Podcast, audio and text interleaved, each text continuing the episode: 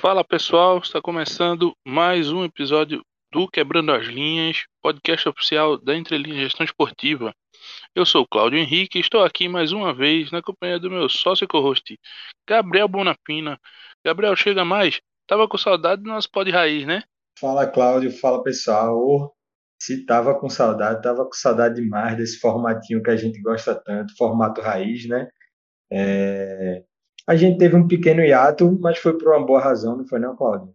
Nesse meio tempo a gente estava gravando, roteirizando, produzindo, editando o nosso Já no Ar Radar Nordeste, projeto que já tem três episódios no ar e mais quatro por vir, onde a gente busca valorizar e exaltar os trabalhos feitos nos clubes da nossa região. Então, a gente também quer entender o que é que eles têm feito, em que pé estamos enquanto mercado regionalmente falando, não é? E foram, foram vários papos muito legais. A gente já tem três episódios no ar, como eu já mencionei. Se você ainda não ouviu, não perca a oportunidade e comece ouvindo os profissionais de Bahia, Vitória e Náutico. E é isso. Isso aí, Gabriel. Esse projeto foi pensado e executado trazendo de volta as nossas origens, né? E fortalecendo principalmente o nosso trabalho enquanto fomentador desde 2018. Nós buscamos trazer as mais diversas mídias e com ele queremos usar a nossa humilde plataforma para propagar os trabalhos da nossa região e principalmente os profissionais, visto que aqui a gente é um celeiro de grandes profissionais e grandes ações que são feitas no o Brasil, só que muitas vezes ficam um pouco encobertas. Isso mesmo, Claudio. Então a gente espera que você acompanhe esse projeto, que você compartilhe, que você curta, que você deixe suas críticas também, desde que construtivas, e nos ajude a fomentar esse mercado e, enfim. Mas vamos embora para o episódio que hoje o papo foi muito massa, foi com o grande Rafa Castanheira, que é Brand Manager do MIBR, é, que trouxe toda a sua experiência e visão de mercado desse mundo de esportes e de games em geral, que ele já atuava antes do MIBR, só que de uma forma diferente, então ele trouxe toda essa bagagem que ele tem para esse papo. Foi muito bom, a gente que conhece, mas não conhece tanto quanto esses profissionais, então foi uma verdadeira aula, né, como a gente diz, é, para a gente, a gente espera que para você também, ouvinte, você aprenda bastante sobre esse mercado que vale ressaltar é um mercado que movimenta bilhões de dólares, né, no mundo inteiro e é maior que o de música e cinema juntos em relação a faturamento. Então, é, é importante você também olhar para isso, porque as vagas podem estar por ali. Isso mesmo, isso mesmo. Foi uma aula super legal e para mim que, que, que gosto de, de, de conhecer esses, esses novos esses novos mercados que vão surgindo aí, e já é uma realidade, na verdade, então é, é vale a pena demais a gente estar tá antenado com o que está acontecendo e, e, e, entendendo esse, esse ecossistema. Mas antes de irmos para o episódio, a gente sempre lembra para vocês que vocês podem nos encontrar no arroba Somos Entrelinhas no Instagram, no arroba Entrelinhas é no Medium e Twitter e no YouTube LinkedIn, basta só pesquisar lá entre linhas gestão esportiva e você nos encontra bem facinho.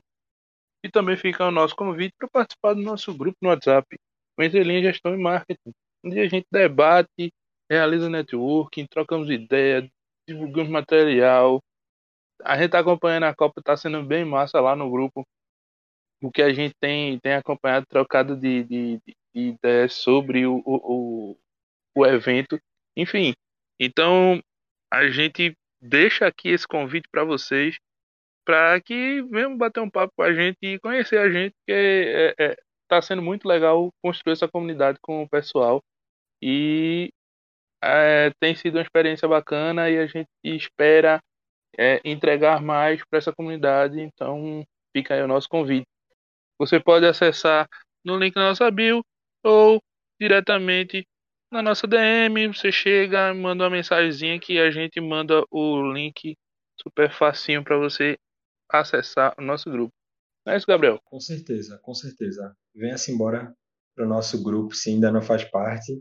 E a gente já falou bastante, então, sem mais delongas, toca a vinheta, editor.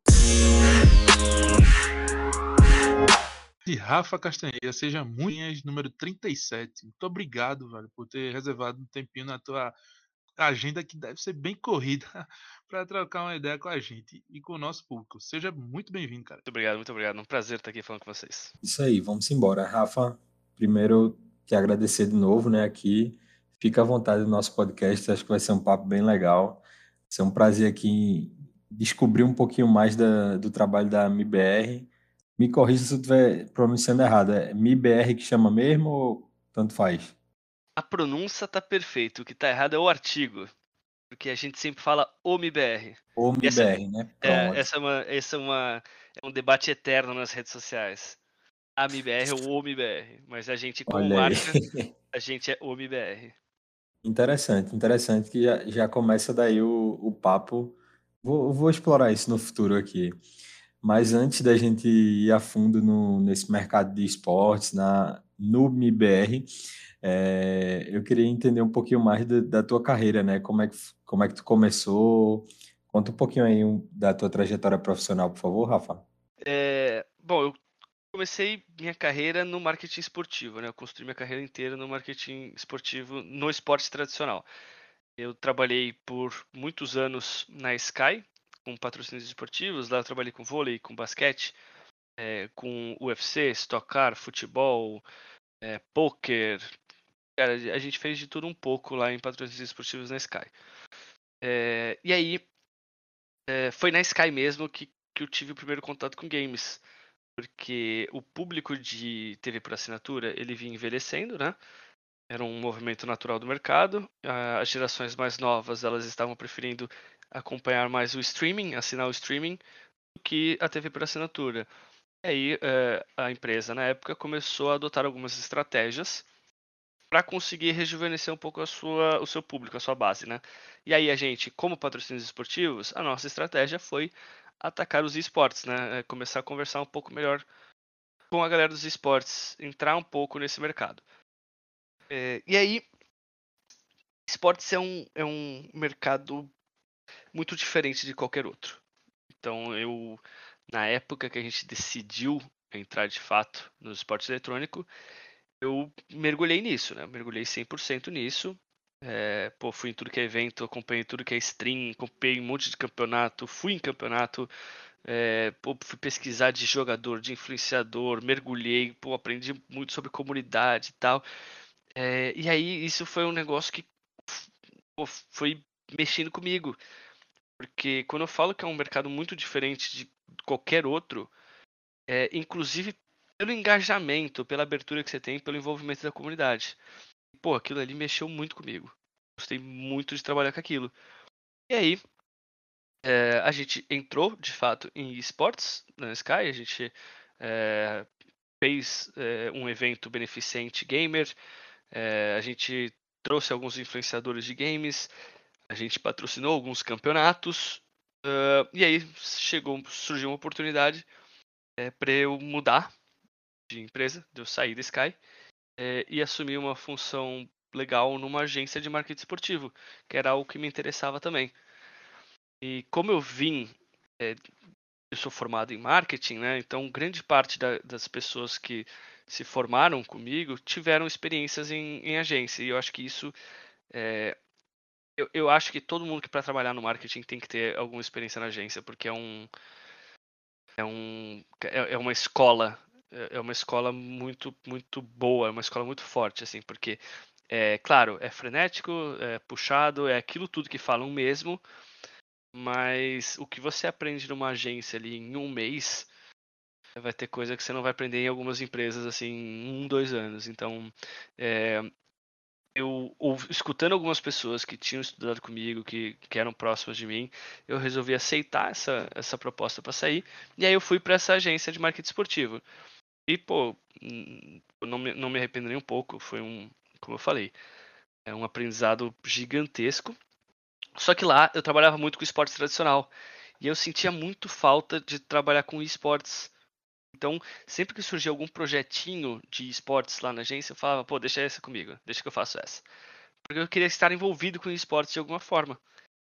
Uh, e aí, no final do ano passado, para final não, lá para agosto, setembro, é, recebi uma, uma ligação da Carla, que hoje é a diretora do IBR e que tinha trabalhado comigo na época do evento beneficente que a gente fez. E ela me chamou para ir trabalhar com ela na, na Gamers Club. É, e aí, putz, ela já tinha tentado uma, duas vezes antes, não tinha rolado, é, por pouco assim, não tinha rolado. Aí dessa vez eu falei, quer saber?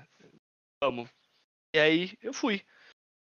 E, pô, não tem nem o que falar, eu tô feliz demais. É, depois de um tempo na Gamers Club. A Gamers Club, é, ela é parte do mesmo grupo do BBR, né? Então, as duas empresas fazem parte do grupo Immortals, é um grupo estrangeiro. Então, as, a, algumas áreas, elas eram a mesma para as duas empresas, Gamers Club e MBR. Então, eu cheguei para trabalhar com patrocínios para Gamers Club e MBR.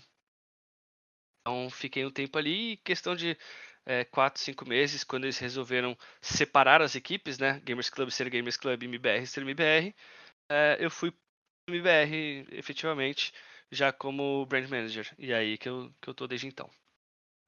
Show de bola. Show de bola. Que baita carreira, trajetória.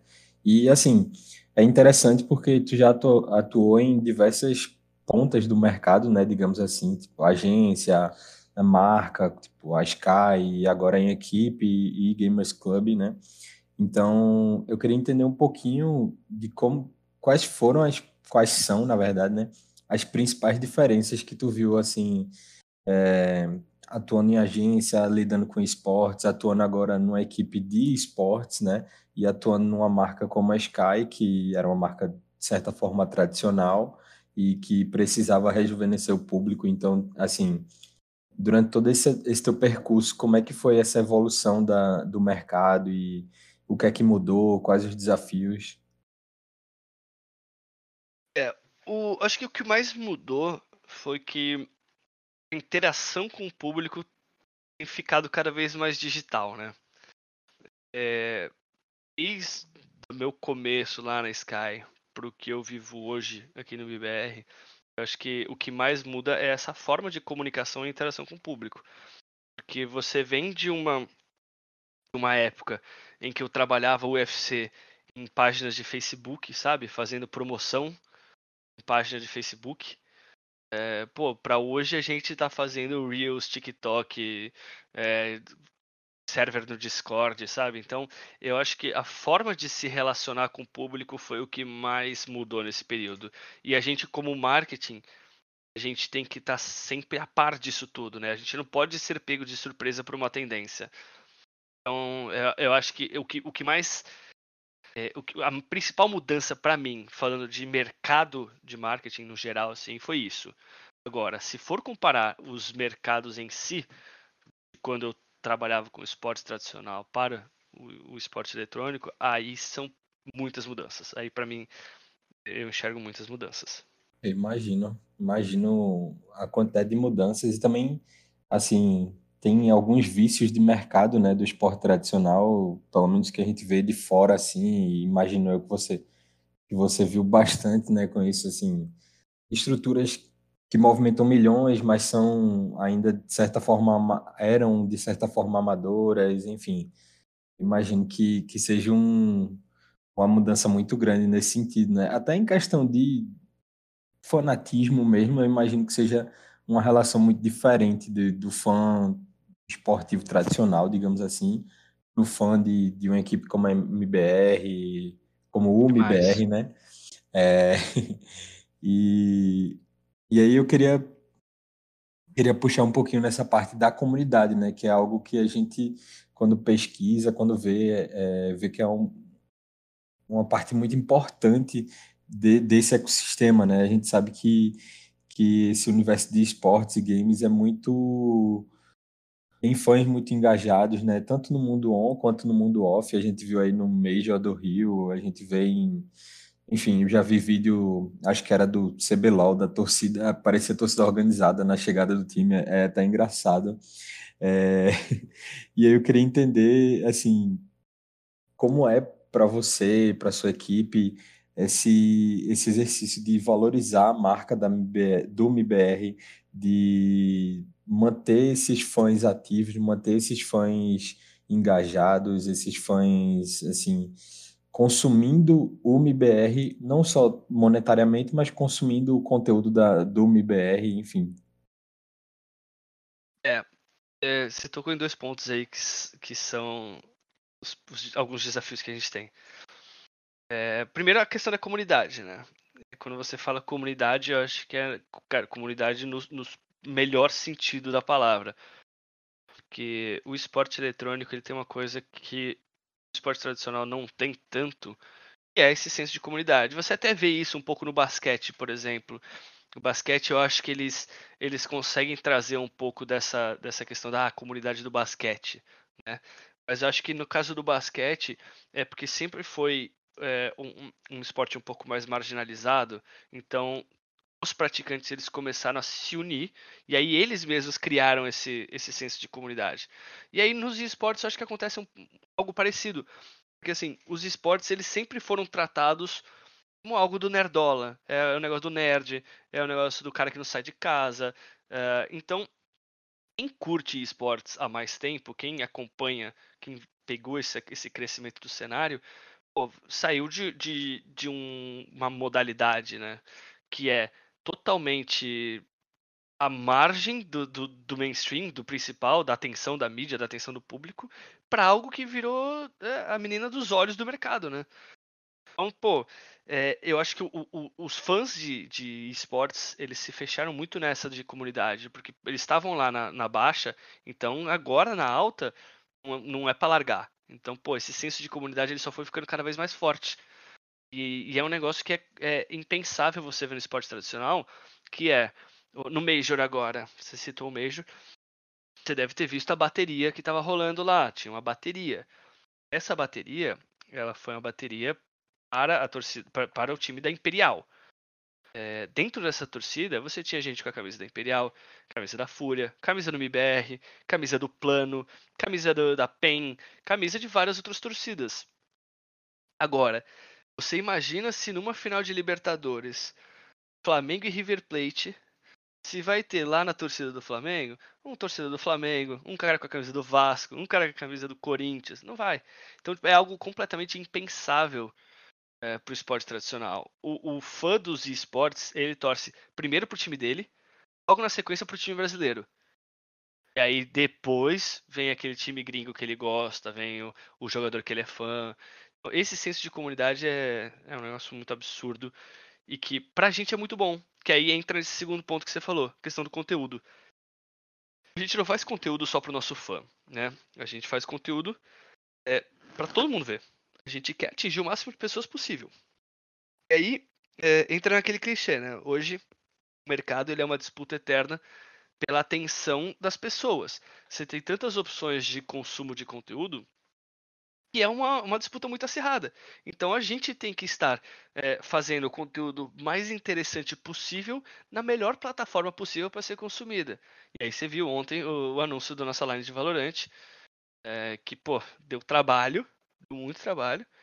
É, e, é, e aquele negócio. Quase todo mundo já sabia que a line de Valorant era aquela. Então como é que a gente consegue transformar isso num negócio bom de consumir? Pô, os números estão sensacionais, assim, tá? É, quase, provavelmente já deve ter batido os números do nosso segundo melhor vídeo no ano. Já deve estar, tá, esse já deve ser nosso segundo melhor vídeo no ano em termos de números. Então, de, de uma line que todo mundo já sabia os nomes. Então, pô, é, é essa questão de saber fazer o conteúdo ali para é, aquela plataforma e você engajar a comunidade. Foi o que a gente fez. A gente engajou muito a comunidade com isso e aí acabamos furando a nossa bolha do MBR. Interessante, porque entra muito na questão de storytelling, né? Assim, é, realmente já tinha vazado muita coisa da line, então como, como ser relevante, digamos assim, mesmo sem ter o furo da notícia, né? Sem ter o impacto do, do, da surpresa, enfim, vocês conseguiram fazer isso de forma brilhante, então É, é muito interessante como como funciona essa lógica, né, assim, de, de consumo, digamos assim, de, de da comunidade mesmo, né, como a gente já falou aqui algumas vezes.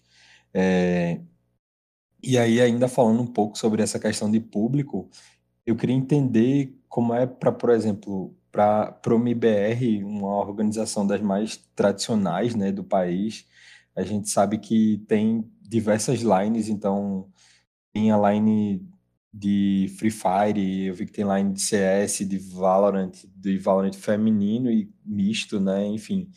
Então, eu imagino que com isso, além do time de creators e outras modalidades, né? Eu imagino que abarque muitos públicos, né? Que pegue muitos públicos e seja um desafio enorme você dialogar com todos esses públicos de diferentes localidades, de diferentes backgrounds, de diferentes jogos e formatos também. Então, como é que vocês trabalham no dia a dia esses fãs de cada modalidade, assim, com tom de voz? Como é que vocês definem um tom de voz para conversar com todo mundo e, e não deixar ninguém de fora, digamos assim, e fortalecer essa comunidade, né? Voltando ainda para esse cerne da questão. A gente a gente tem algumas coisas, a gente como MBR, a gente tem algumas coisas que só a gente pode oferecer para as pessoas. A gente é o primeiro time brasileiro campeão mundial de qualquer modalidade de esporte eletrônico. A gente foi campeão mundial em 2006, quando o esporte eletrônico ainda engatinhava. Então a gente pode bater no peito e falar que a gente tem história. A gente pode bater no peito e falar que a gente é campeão do mundo. A gente pode bater no peito e falar que a gente ajudou a construir o cenário que hoje é absurdo aqui no Brasil. A gente é, o MIBR, se não fosse o MIBR, não sei como estaria esse mercado hoje. Tipo, o que aconteceu no Major? Aquele é, arenas lotadas, a galera engajada, pô, 500 mil ali no Gaulês todos os dias. Isso começou lá atrás, o MIBR em 2003. Então, isso é uma coisa que a gente pode bater no peito e falar que a gente ajudou a construir. E uma outra coisa que a gente pode falar é Brasil. A gente carrega o Brasil no nome há 20 anos. Então, essa questão da brasilidade a gente traz sempre na nossa comunicação. E a gente busca trazer em tudo que a gente faz. Porque são é, é o que a gente pode oferecer de diferencial, sabe? Então, sobre a questão dos vários públicos, é uma dificuldade que a gente tem, porque como eu falei, o MBR, ele tem a gente, a gente fala que a gente tem um, são fãs transgeracionais. Por quê? A gente tem uma geração de fãs que virou fã do MIBR no começo dos anos 2000, quando a gente foi campeão do mundo, quando a gente teve Gaules jogando, quando a gente teve Nak, Beat, é, essa galera toda, Kogu, é, Pava, Pred, todos esses nomes que fazem, fizeram sucesso no CS, estavam lá com a gente. E a gente tem a geração de fãs que veio no retorno da tag ali em 2017, 18, 18 é, que veio já com a line estrelada do Fallen. Veio com Fallen, com Fer, com Cold. Então, já, já são duas gerações completamente diferentes que são afastadas aí por muitos anos. Então, são comportamentos diferentes, são perfis diferentes, são hábitos de consumo totalmente diferentes. E aí a gente entra num outro problema, que é a questão de, de, de estarmos virando uma organização de esporte eletrônico e não CS mais hoje o MIBR não é um time de CS. A gente nasceu no CS, a gente ajudou a construir o cenário de CS, mas o MIBR hoje tem sete times diferentes. Então, a gente é, é importante a gente ampliar essa base, a gente deixar de ser só um time de CS. E isso é uma dificuldade que a gente tem, porque hoje nossa base de fãs ela vem dessas duas gerações que eu te falei. E essas duas gerações que eu falei, elas são fãs de CS. Então, quando a gente solta um vídeo de Free Fire, é, a gente tem um apelo maior fora da nossa base do que dentro da nossa base. A gente, mesma coisa para Valorant, mesma coisa para é, Rainbow Six. Rainbow Six a gente ainda tem uma base um pouco maior, porque a gente já está há mais anos e a gente já ganhou títulos com Rainbow Six. Então, é, isso ajuda muito a construir base. Mas a gente tem essa dificuldade. Então, quando eu vejo o vídeo de ontem estourado do jeito que estourou, pô, eu fico muito feliz. Porque a gente tem uma base de CS, majoritariamente, e a gente teve os números que a gente teve. Então, é, pô, significa que a gente conseguiu furar a nossa própria bolha. Então, pra gente é ótimo. Sim, tem essa dificuldade sim. É, a gente tem algumas coisas, alguns testes para fazer aí em breve, é, para ver se a gente consegue principalmente mudar algumas, alguns perfis que a gente tem na base. Hoje a gente tem, hoje nossa base ela é muito, muito, muito masculina, muito masculina. É, e a gente é uma organização que investe em talentos femininos dentro do, do esporte eletrônico. A gente tem é, times femininos, a gente lançou, não sei se vocês chegaram a ver, a gente lançou uma plataforma chamada WIBR, ou seja, o IBR, que é Women in Brazil. É uma plataforma voltada para pessoas que se identificam com o sexo feminino que buscam oportunidades dentro do mundo dos esportes. E aí é basicamente uma plataforma que é um banco de dados para empresas parceiras irem consultar quando quiserem contratar alguém para o mercado de games. E aí a gente tem como, como parceiros hoje marcas gigantes, como a Omelete, a Globo, é, a Riot, a Ubisoft, Senac, Itaú, todas essas empresas, elas vão até o nosso banco de dados para contratar mulheres para o mundo dos games. Então, pô, é, não faz sentido a gente investir tanto em cenário feminino e a nossa base continuar sendo tão masculina.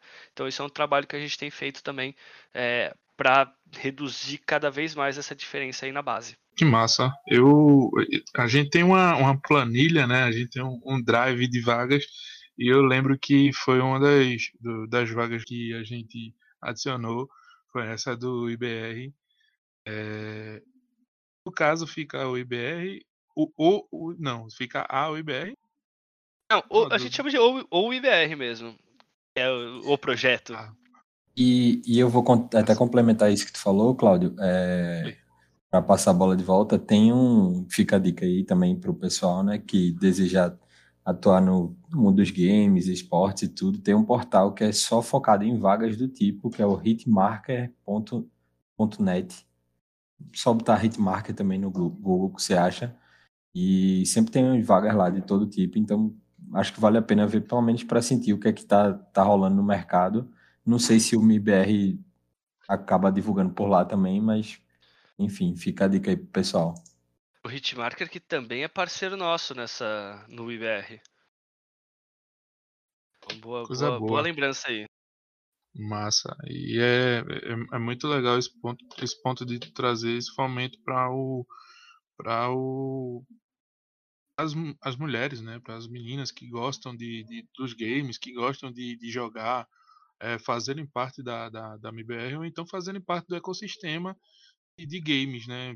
Quebrando essa, essa, essa premissa de, de machismo que a gente já vê tanto é, em, em, alguns outros esportes e a gente é, acredita que fomentar isso no, no, no, nos esportes, que é um, um nicho que está crescendo e cresce dentro de uma geração nova, acredito que é, é meio que aquela coisa de ser sementinha para coisas melhores no futuro, né? Então, acho que é, é uma sacada muito massa. Eu lembro que a gente divulgou o, o IBR, é, o nosso drive. Fica a dica também, né? Quem quiser seguir o nosso drive é só ir lá na, na nossa, no link da bio do nosso Insta.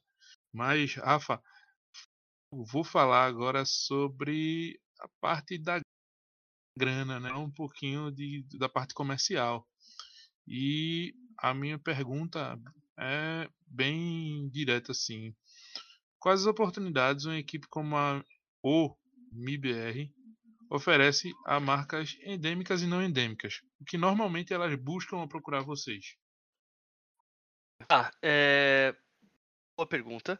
Hoje a gente a gente costuma falar para os nossos parceiros que o MIBR é um one-stop shop. Por quê? Porque qualquer coisa que qualquer parceiro precisar, ele encontra dentro do MBR.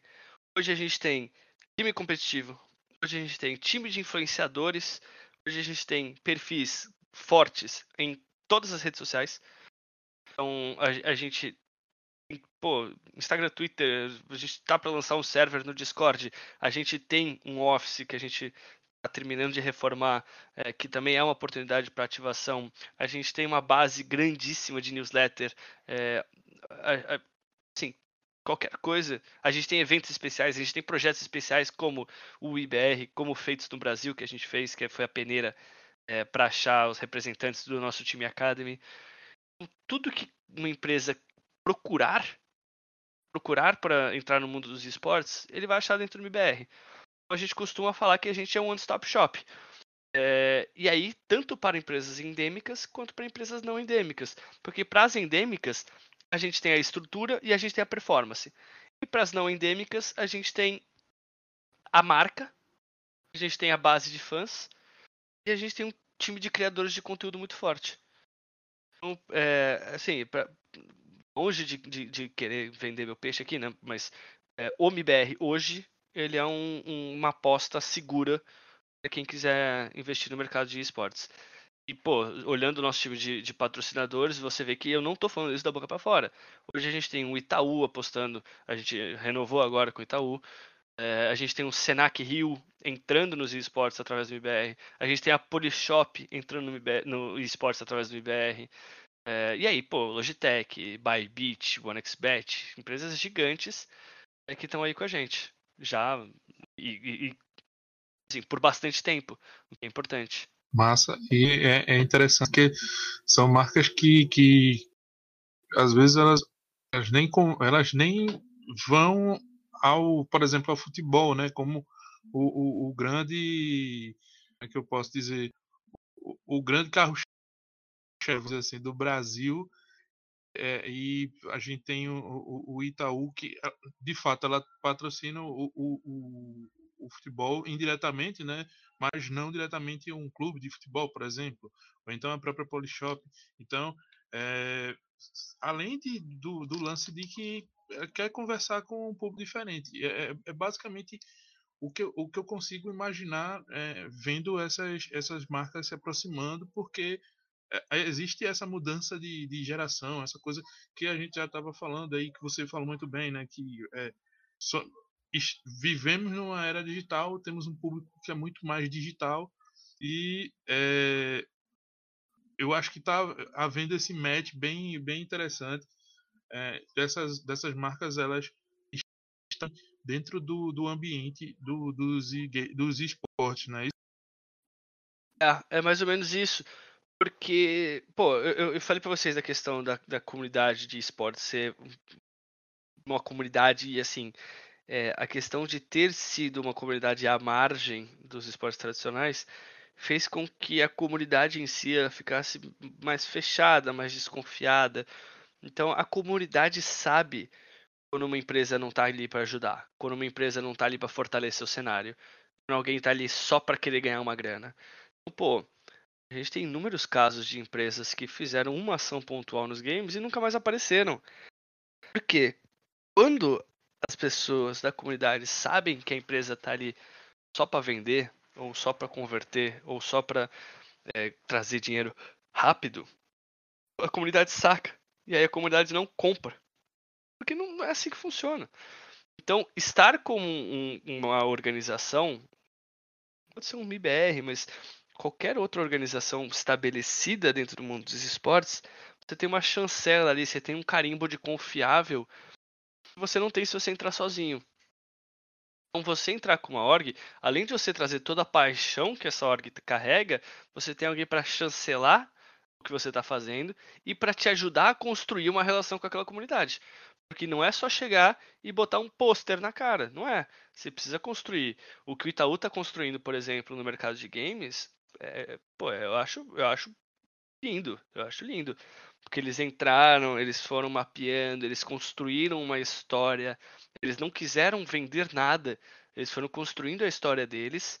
É, pô, juntaram Loud, juntaram o MBR, investiram em campeonatos amadores e semi-amadores é, para aumentar a, a, a, a, lá, a galera jogar mais, a se profissionalizar cada vez mais.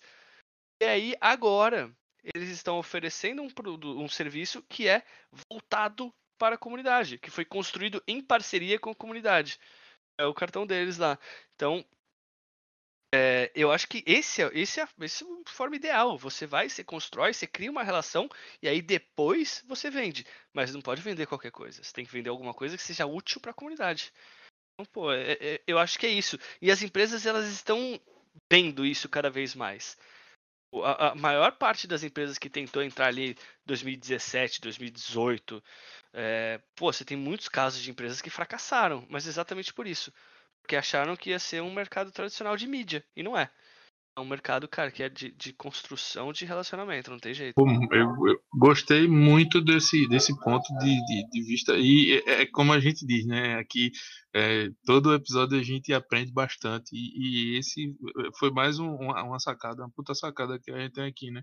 Que é essa questão de, da construção da relação entre, entre patrocinador e, e clube ou entidade esportiva ou e a, a sua torcida, a sua comunidade, como, como tu estava falando, porque realmente é, a gente vê no mercado essa, essa coisa do retorno, da, da, necessidade pelo retorno, né? Todo mundo quer um retorno de alguma forma. É um lado querendo o retorno, ah, eu quero vender mais, o outro lado quer o dinheiro agora, e o outro lado, que é o torcedor, quer o, o, o resultado acontecer que venha através daquela grana que aquela marca colocou, enfim fica essa coisa do, do, do, agora, tem que acontecer é. agora é. e tal. E, e, e, como tu falasse, essa questão da, da construção é perfeito, velho. É, é perfeito isso aí de, de, de, você confiar no processo e, e, e, e alimentando é,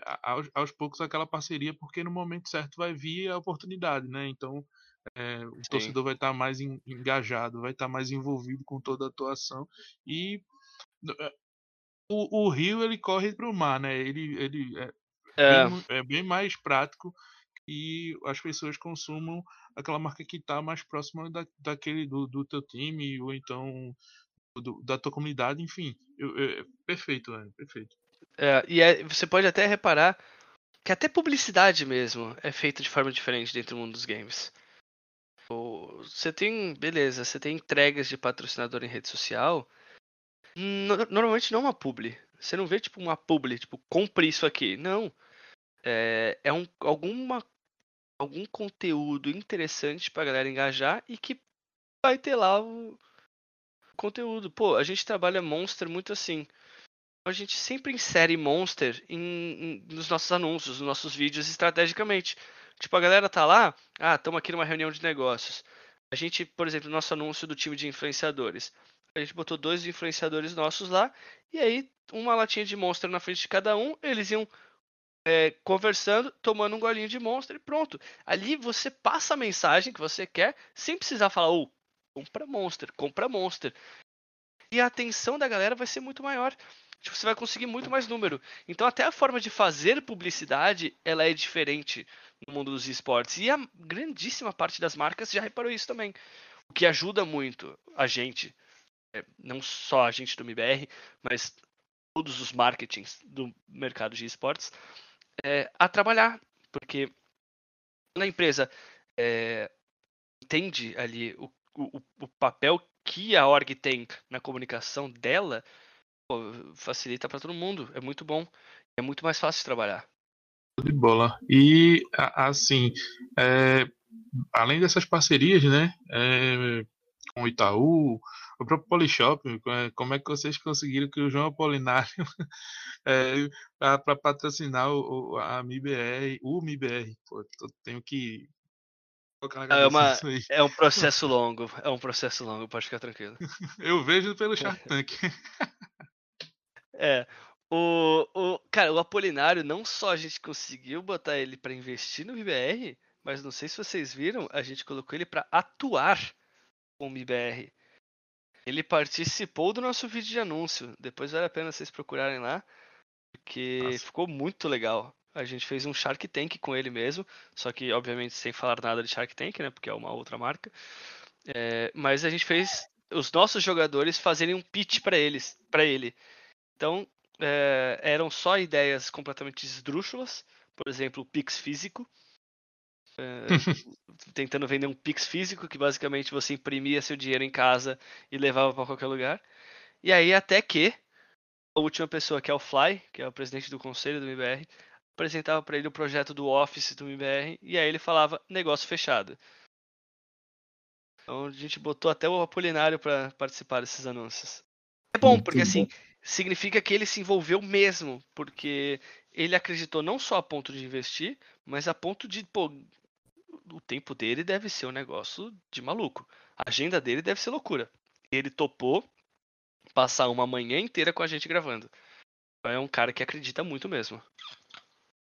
Com certeza. E é muito legal porque também passa para o público, né? E para quem. Outras marcas, enfim, o envolvimento de, de uma figura, assim, primordial para a marca, né? Então mostra o quanto o quanto as pessoas se envolvem com, com o UMBR, né? E isso é muito interessante. E, e assim, eu, eu queria pegar um gancho do, do, de uma coisa que tu falou aí, né? De que o MBR foi e é, né? Porque você não deixa de ser, foi e é pioneiro no nosso mercado e foi fundamental para a pavimentação, né? Mas aí, hoje em dia, a gente sabe que tem muita gente investindo nesse mercado, porque para onde o, o, dinheiro vai, é natural que muita gente também vá buscar é, entrar nesse hype, digamos assim, e, e conseguir capitalizar em cima disso, enfim. Então a gente vê, como você falou aí perfeitamente, do o exemplo do Itaú, que entendeu muito bem esse momento do mercado. A gente vê alguns clubes de futebol entrando também, mas eu acho que ainda é um contexto muito distante do que do potencial que eles poderiam atingir, né? Enfim, e outras campanhas, produtos, serviços direcionados ao público gamer. E eu queria entender, dentro disso tudo, né, dentro dessa indústria bilionária que hoje em dia é maior que cinema e música juntos, é, como é que a UMIBR se posiciona e se vê dentro desse business, né? Assim, porque a gente sabe, é uma marca pioneira e tal, mas como é que ele se diferencia, por exemplo, de outras marcas concorrentes desse universo de esportes? É... Cara, eu acho que o, o, principal fator que a gente traz para investidores, e aí falando é, na parte de marcas, tá? É, de, de, de, dinheiro mesmo, que é, acho que é, é, o ponto da questão. É a segurança que a gente tem. Hoje o MIBR, assim, o MIBR vai fazer 20 anos no ano que vem. Então, não é uma coisa passageira. Não é um investimento que chegou, veio, beleza, deu certo, deu, não deu, não deu.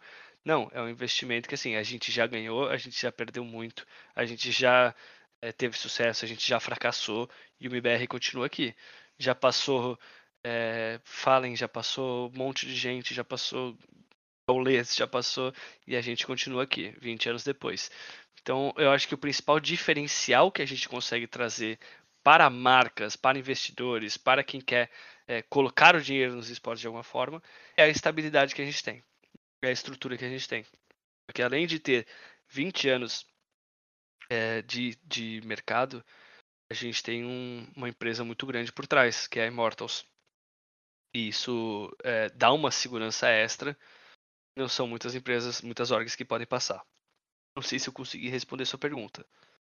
Não, conseguiu perfeitamente. Acho muito interessante isso, porque eu nem não tinha parado para raciocinar, mas faz muito sentido porque, assim, poucas marcas, né, dentro desse mercado que ainda é muito novo, se comparar com outros, poucas marcas podem dizer que tem uma história tão vitoriosa ou tão longa quanto vocês, né? Arriscaria dizer quase nenhuma.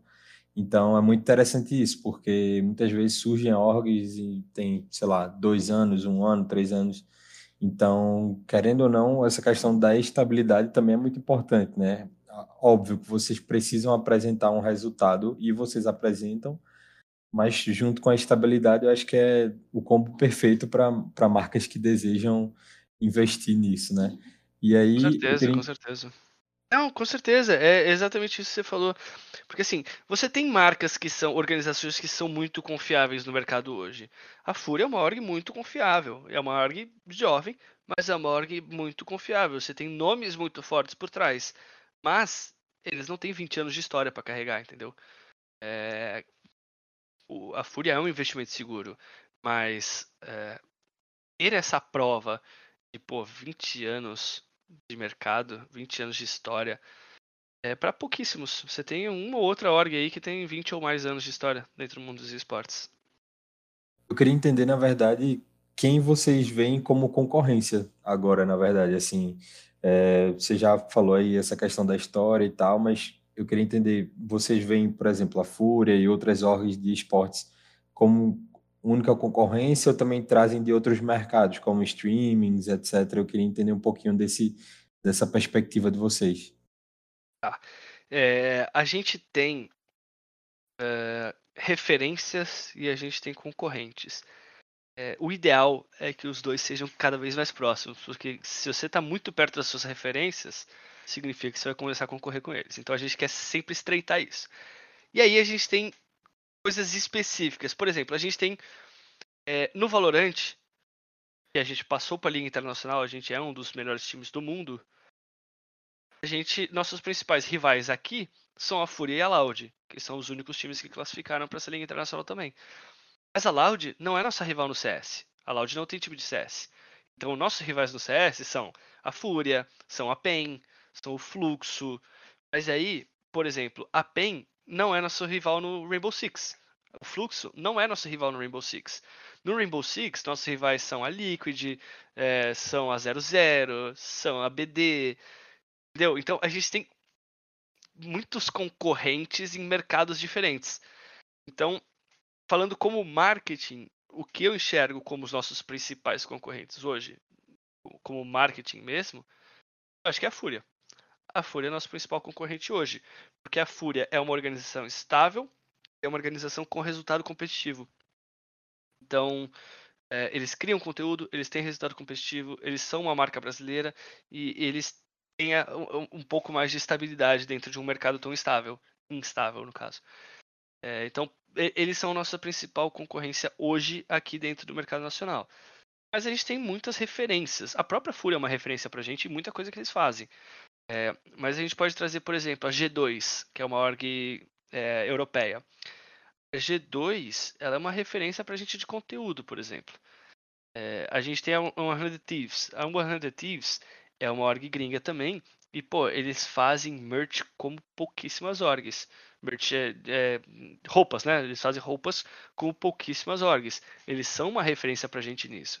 Então, quando a gente atua com tantas frentes assim, cara, no final das contas, quase todo mundo vai ser concorrência, sabe?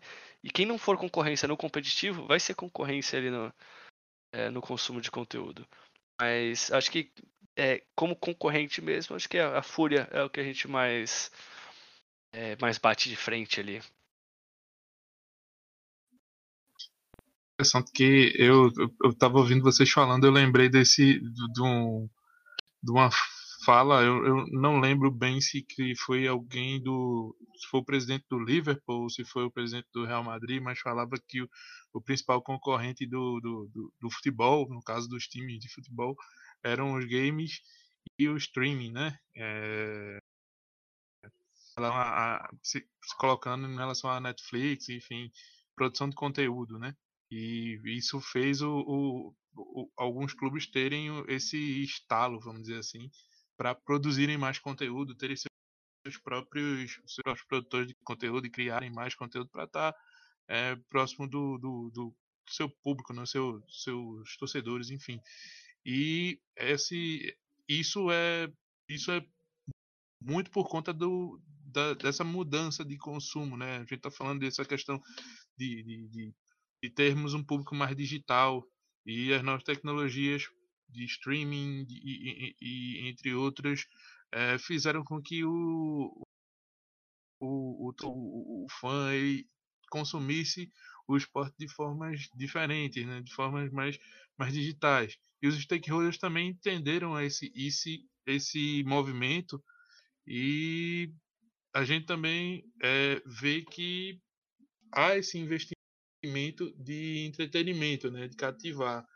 É, e aí, qual é o papel dos streamers, né, e produtores de conteúdo como o TT, o Defante, e quais são os desafios de se converter esse público em fãs do MIBR?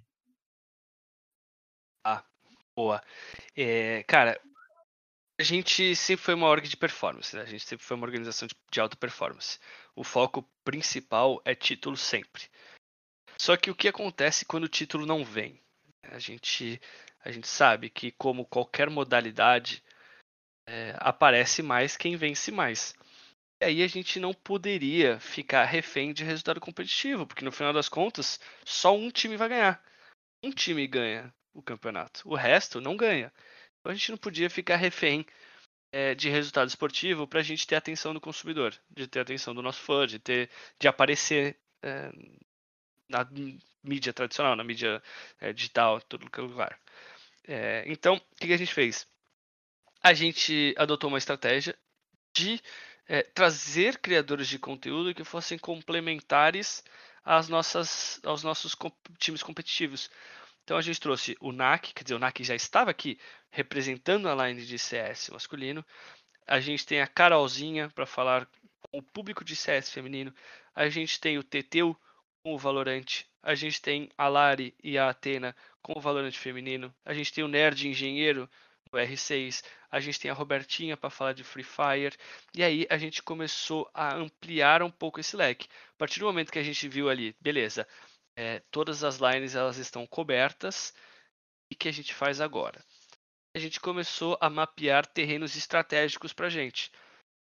Terrenos que a gente queria começar a criar uma relação, mas que a gente ainda não tem nenhuma relação competitiva. Tipo, a gente não tem nenhum time, a gente não tem nenhum jogador, a gente só quer começar a conversar com esse público de alguma forma.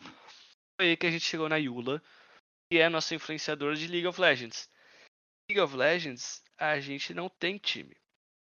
A gente não tem nenhum jogador. Mas a gente tem uma influenciadora, porque League of Legends é um mercado muito estratégico para a gente. É uma comunidade muito engajada, é uma comunidade muito forte, é uma comunidade muito grande. Então, para a gente, é importante a gente começar a conversar com, com, esse, com esse público de, de LoL. E aí, a forma que a gente consegue fazer isso sem entrar no competitivo é com criadores de conteúdo. E que a gente trouxe a Yula. E aí, a mesma coisa com o Defante. O Defante, ele é o nosso primeiro passo no mainstream. É, ele é um cara que ele não é dos esportes, ele joga GTA RP, ele faz stream, mas ele não é um cara que entende de esporte eletrônico, ele não é, é nativo do esporte eletrônico, mas ele é um cara que ele conversa com uma base gigantesca e ele traz uma pegada de humor do mainstream para dentro do MBR. Então, só de colocar o Defante por 30 segundos 20 segundos no anúncio do Valorant ontem, já é uma, uma outra repercussão que a gente tem. Só de colocar o Defante para é, o vídeo de anúncio do Defante que a gente fez, é, acho que foi o nosso melhor vídeo em termos de números de, nos últimos não sei quantos anos. Foi um absurdo a repercussão que a gente teve. A gente foi parar é, no top 3 do Twitter e a gente ficou atrás de tá, tá tendo, acho que, debate, debate político, então a gente ficou atrás basicamente de Lula e Bolsonaro. Pô, a gente ficar top 3 ali em noite de debate presidencial, pô, ótimo, cara, ótimo, não tem nem, nem o que falar. Então foi. É, a gente tem sido um aprendizado diário, porque a gente nunca teve um time de influenciadores, mas até o momento eu acho que é uma estratégia muito acertada. A gente está conseguindo conversar com mais gente e a gente está conseguindo ter um rosto para falar com o torcedor. Não é o MIBR só falando. Agora a gente tem o MIBR, a gente tem o TT, a gente tem o NAC, a gente tem o Defante. Então a gente começa a criar, estreitar essa relação cada vez mais e falar com o, o consumidor, entra de novo naquela questão de, de disputar a atenção, a gente falar com o consumidor em mais de uma plataforma ao mesmo tempo. Show de bola, show de bola. É... E aí, Rafa, é, eu queria. Eu tenho uma pergunta aqui que acho que vai ser bem, bem, bem prática, objetiva. É, na verdade, são duas. É, primeiro, qual o teu papel como brand manager? Isso é uma coisa que, que é, eu queria deixar assim bem, bem, bem explicar, explicado, vamos dizer assim, para os nossos ouvintes, porque a gente conversa com muito, com muito público que vai entrar ainda no mercado, que está buscando seu espaço e ele meio que tá tem, tem alguns que têm essa oportunidade, mas dentro do, do, do, do mercado de esporte, mas ele ainda está juntando suas suas qualificações, vamos dizer assim, suas suas expertises, né? Então é, eu queria entender qual o papel do brand manager e aproveitando para pegar a dica que você dá para quem deseja ingressar no universo de esportes. É, brand, brand manager, eu costumo falar que é basicamente um nome bonito para gerente de marketing. Hoje eu sou gerente de marketing do MBR. É, eu cuido de, é, das, da área de redes sociais. Embaixo do, embaixo da, do marketing aqui, né? A gente tem redes sociais, a gente tem área de conteúdo, a gente tem é, time de influenciadores, tem um coordenador de talentos, a gente tem BI, dentro do, do marketing. É, a gente tem uma área de projetos especiais que é, é, responsável por projetos como o IBR, como feitos no Brasil, é, como o BGS, coisas que são fora do dia a dia da marca. A gente tem uma área de criação, né, que é onde sai é, todas as artes, KV de temporada, é, comunicação visual, tudo que precisar.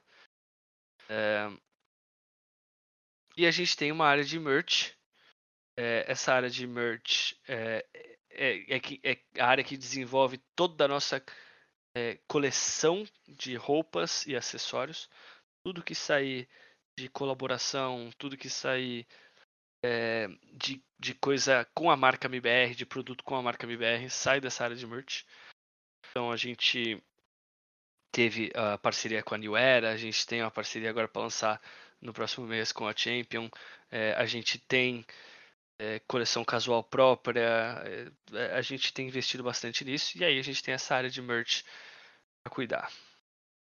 Então, cara, é, o que o Brand Manager faz é isso, gente. Eu, eu, eu, sou responsável por gerir todas essas áreas. Então, é uma. É, é bastante coisa aí, né? São muitas frentes, mas é tudo se conversa ali dentro do marketing. E para quem quer ingressar no, no mercado de esportes, é, o que eu costumo falar é para se manter sempre antenado com o que está acontecendo no mercado de esportes. Porque é, é um mercado que hoje ele está crescendo cada vez mais e as pessoas têm buscado cada vez mais pessoas que entendem de esportes do que pessoas que entendem da função que elas vão fazer, que elas vão trabalhar. Então, se você é capacitado nessa função e, além disso, ainda entende do mercado de esportes, aí acho que é o cenário ideal. Então, para você que quer ingressar no mercado de esportes, eu te aconselho sempre acompanhar muito do cenário, você acompanhar aquelas pessoas que você é, que você almeja ser ou que você almeja é, conhecer ou que você almeja trabalhar junto, você acompanhar o dia a dia daquela pessoa, vai entendendo, é, vai fazendo esse contato, aproximando essa relação, que a oportunidade vai acabar surgindo. É um mercado que está crescendo muito e, pô, pode não ser no, é, num time tier A de primeira, mas o mercado, o mercado ele beneficia quem entrega dentro do mundo dos esportes, então a chance de crescer é muito alta. Perfeito, perfeito. E, e aí eu já vou te pedir, na verdade, é, aproveitando é, tu, deu, tu deu a deixa, eu vou te pedir para que tu divulgue tuas redes sociais aqui, né, onde o pessoal pode encontrar teu trabalho, é, para o povo te seguir, se conectar contigo. E antes de, de fazer um último pedido, queria te agradecer, Rafa, o papo hoje foi muito massa. É, a gente aprendeu bastante sobre essa org gigantesca aqui. É, o, MIBR, né? Foi difícil aqui para mim, para Cláudio, mas a gente aprendeu e vai, vai ficar exercitando toda hora. e é isso, cara. Eu queria te agradecer. Foi um papo muito legal. A gente espera que tu tenha gostado também. E assim, sempre que quiser voltar, as portas vão estar sempre abertas aqui. Ah, e o último pedido é uma dica aí para os nossos ouvintes, né? Aí uma dica mais voltada para conteúdo, é, curso, livro, série, evento, enfim fica bem à vontade aí nesse sentido. Boa, maravilha. É, bom, nas redes sociais vocês podem me achar como arroba Rafa Castanheira, na maioria delas. Rafa com PH, tá? É, no Twitter, a plataforma não me deixa botar Rafa Castanheira porque tem uma letra a mais do que o permitido. Então eu tô como arroba RC Castanheira, só para dificultar. Mas recomendo que, se vocês querem ver meu trabalho mesmo, eu recomendo que vocês sigam o MIBR. É, acho que é o maior reflexo do meu trabalho e do trabalho do, do, do que o time de marketing está fazendo. Vocês vão acompanhar ali nas redes sociais, arroba MBR em tudo, menos no Instagram, que é arroba MBRTeam. E-E-A-M. É, segue lá, pode me seguir, pode seguir o MBR. E vocês, vocês podem acompanhar mais do que o MBR tem feito. E tinha mais uma pergunta. Qual era a outra pergunta, Gabriel? A outra pergunta ah, é dica. uma dica aí curso, livro, série, filme, aí tu fica bem à vontade. Pode ser também algum algum produto da própria MIBR. Tá, legal. É, então eu vou indicar um de cada, tá? Eu vou indicar um conteúdo, eu vou indicar uma série e eu vou indicar um produto MIBR. É, o produto. Dica boa. Produto assim, MIBR, eu vou já indicar os bonés da New Era que a partir de hoje estão com descontaço se eu fosse vocês, eu esperava até o dia 21 de novembro, a partir do dia 21 de novembro, a semana do dia 21, para comprar, porque aí vai estar tá com frete grátis também. Então, linha de bonés do, do MBR com a New Era com muito desconto. A gente vai estar tá trocando a coleção. Então, essa é a minha indicação de produto. É, a minha indicação de série, eu indico uma série que a Dolce Gabbana está lançando. É uma série que eles estão lançando nos canais próprios não tem em, em streaming, é um, é um, conteúdo deles, que é chamado The Good Game. Eles fazem uma relação da moda com os esportes eletrônicos é, e eles trouxeram alguns times para falar sobre é, rotina de treino, sobre é, como viver o lifestyle dos esportes. É um conteúdo que os times do IBR participaram, do CS feminino e o Rainbow Six, gravado lá em Roma, na Itália. É, um conteúdo que é muito bem produzido e, pô, tem o selo Dolce Gabbana ali, então é, não vai ser pouca coisa não. Então a série tá aí. O conteúdo, se eu puder indicar um conteúdo para vocês, é, eu indico o vídeo de anúncio do Valorant ontem, que eu acho que esse ficou muito bom. E no, no, no especial 2x1, eu recomendo o anúncio do Defante como influenciador do MBR. Eu acho que é isso, são todas as indicações. Show de bola. Eu vou estar vou tá torcendo aqui para a Line no, no Valorant. Espero que em fevereiro, quando tiver o, o evento aqui em São Paulo, seja muito bacana e, e vá longe na competição. espero que sim. Espero encontrar você por lá, né? Você que é fã de Valorant e está sempre por São Paulo. Fiquei sabendo aqui que vai ser vai ser puxado, vai ser um campeonato longo. Vai ser Gabriel, bom demais, vai ser bom demais. Gabriel já pode tentar brigar aí pela reserva. Já, a gente já tem. Sabe uma seletiva a gente já aí. tem um sexto player, mas Gabriel, você pode brigar para ser o nosso sétimo player, então. Olha aí. Pronto, fechou, fechou. que massa, velho. Rafa, muito obrigado, cara. Foi, foi arretado o papo. Eu aprendi bastante aqui, principalmente para trazer um, um, um olhar diferente para ah, essa, essa parte comercial e esse contato com as marcas é, é, é fundamental para o profissional. E vocês têm feito um trabalho massa e são referência. É importante demais estar trocando uma ideia com vocês e aprendendo. Muito obrigado, velho. Este podcast foi editado e gravado pela Entrelinha Gestão Esportiva.